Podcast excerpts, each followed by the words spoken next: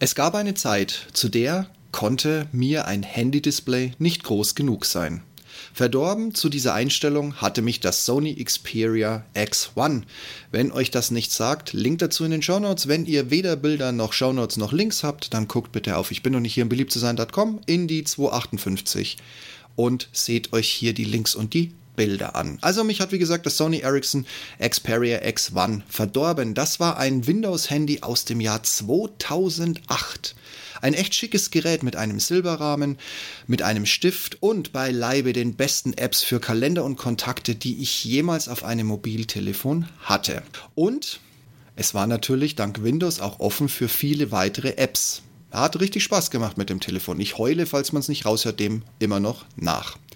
Und wenn die Nutzung des integrierten Stifts zu anstrengend wurde oder mal schnell ein langer Text verfasst werden musste, konnte man das Telefon ins Querformat legen und eine fast vollwertige integrierte Tastatur ausfahren.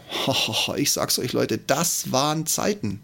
Sollte man in 2023 denken, dass dies problemlos zu einem Bruchteil der damaligen Kosten jederzeit möglich sein sollte? Tja, von wegen. Die großen Handys sterben aus integrierte Tastaturen, die hat man schon ewig nicht mehr gesehen. Und wenn dann zumindest mal wirklich ein echt großes, schönes, hübsches Telefon kommt, dann kommt's von Google und der Konzern kann nun mal beileibe keine guten Telefone bauen. Hallo und herzlich willkommen zum Ich bin noch nicht hier, um beliebt zu sein.com Podcast. Euer Podcast zu den Themen Führung, Fliegen und Technik. Am Puls der Zeit, verständlich auf den Punkt. Mein Name ist Steve Schutzbier und heute geht es um mein Testbericht über das Google Pixel 7 Pro. Nettes und schönes, vor allem großes und doch handliches Gerät, leider auch mit Durchbruchgarantie. Ich roll das jetzt wieder alles ganz, ganz ungern auf, dieses Drama um die Rücksendung des oben abgebildeten Google Pixel 7 Pro. Wer die Geschichte nicht kennt, ich habe euch einen Link in die Shownotes gepackt zu dem Foto. Wie gesagt, wenn ihr keine Bilder, keine Shownotes oder sonst irgendwas habt, einfach auf ich bin noch nicht hier im beliebt zu sein.com gehen, die 258 und dann hier einfach in den Blog gucken. Wem ich aber nicht widerstehen konnte, war die Möglichkeit, das Google Pixel 7 Pro zu einem echten Spottpreis zu bekommen. Also wieder jegliche Vernunft, da meine Zeiten, immer das größte Handy in der Hosentasche haben zu wollen, lange vorbei sind. Aber ich habe dieses riesige Flaggschiff einfach bestellt. Und ja, das Teil war wirklich riesig. Ich war für ein oder zwei Denksekunden wirklich, wirklich überrascht und ertappte mich selbst bei der Idee, das Telefon tatsächlich behalten zu wollen. Aber dann kam die Probezeit. Das Einrichten ist automatisiert und schnell erledigt. Auch war der Akku mit dem mitgelieferten Netzteil überraschend gut und stabil geladen. Auch habe ich von Google eine Hülle mitbestellt. Zwischen meiner Bestellung und der Lieferung gab der Suchmaschinenkonzern ohne relevanter AR-Kenntnis leider überraschend bekannt, die Hüllen des Herstellers Spigen zu zertifizieren. Das war für mich insofern ärgerlich, als die bestellte und bis dato von Google empfohlene No-Name-Hülle teurer war als die namhafte Spigen-Hülle. Wem Spigen nichts sagt, Link dazu in den Shownotes oder eben auf meinem Blog ich bin doch nicht hier um beliebt zu sein.com. So kam meine erste kognitive Dissonanz wegen ein paar Euro. Aber Leute, das Leben ist nun mal so. Dann das eingerichtete und frisch geladene Telefon mit der Unbekannt-Hülle in Betrieb genommen und in eine gängige Anzugshose verfrachtet. Na, nach drei Schritten habe ich es entnommen und in die Sakko-Innentasche verbannt.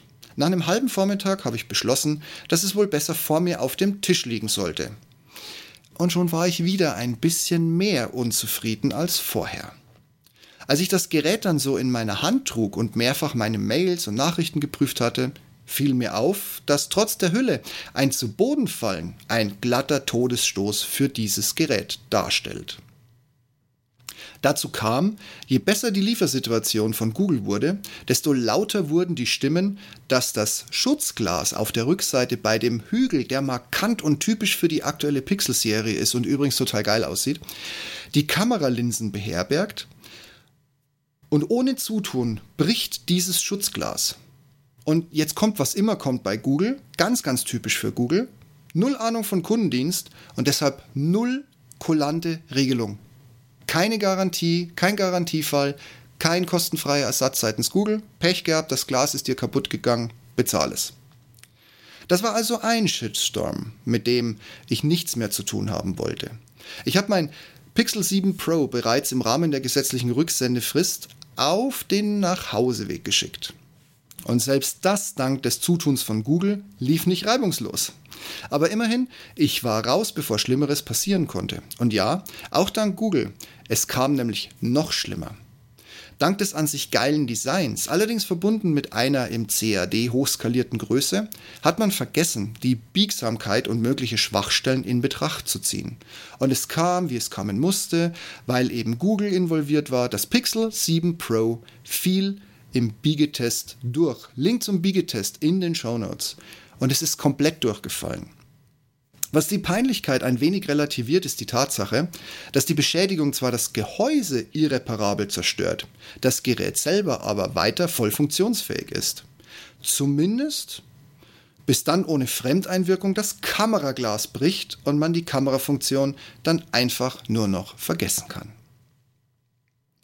Da das Gerät immer noch das Flaggschiff darstellt und ein Pixel 8 aktuell hinter der Peinlichkeit einer nicht funktionalen künstlichen Dummheit und weiterer Problemen bei Google, zum Beispiel dem Einbruch des Werbemarktes und einem Aufräumen des Produktportfolios zurücksteht, solltet ihr euch einen Kauf des 7 Pros, erst recht, wo schon langsam die Preise ein bisschen zumindest purzeln, ihr solltet euch das wirklich gut überlegen, ob ihr so ein Pannengerät haben wollt. Verblüffend finde ich nur, dass es andere Hersteller, Apple, Samsung, irgendwelche Hersteller von faltbaren Handys, also Samsung, die haben diese Sorgen komischerweise alle nicht. Und wenn doch, gibt es zumindest kulante Regelungen, die den Kunden glücklich stimmen. Und Mountain View? Die erwecken den Eindruck, als hätte Elon Musk die Firmenspitze übernommen und zeigt den Kunden nun, was für erbärmliche Wichte sie doch sind, um die hauseigenen Produkte für das Geld zu kaufen und dann ja tatsächlich auch noch zu benutzen. Aber zum Schluss was Positives. Das mit viel Nachdruck getauschte Pixel 6a, also mein Pixel 6a. Link dazu in den Show Notes oder wie gesagt auf ich bin noch nicht hier im beliebt zu sein.com. Es läuft super. Ich habe es in keiner Schutzhülle und es hat im Landeanflug schon so manchen Ausrutscher hingelegt. Aber es geht tadellos, wie man eben ein in Teilen unfertiges Android 13 bestücktes Telefon tadellos benutzen kann. Und ja, ich habe auf dem rückseitigen Steg im Glas, der die Kameralinse schützt, also auch bei meinem Pixel 6a, bisher nur einen Kratzer und keine Glasexplosion erlebt. Und der Kratzer ist ärgerlich, wirkt sich aber nicht auf die mit dem Handy gemachten Bilder aus oder beeinträchtigt sonst irgendwie die Funktionalität. Es funktioniert einfach. Und da kann ich jetzt als Fazit nur sagen, es hat wohl doch sein Gutes, nicht immer das Größte in der eigenen Hosentasche mit sich rumtragen zu müssen. Sollte euer Podcast-Player die Shownotes und die Bilder nicht komplett oder gar nicht anzeigen, dann geh einfach auf ich bin noch nicht hier um beliebt zu sein.com und öffne den entsprechenden Blogbeitrag. Da habt ihr dann alle Informationen und die zugehörigen Bilder und oder Screenshots in einer Nachlese.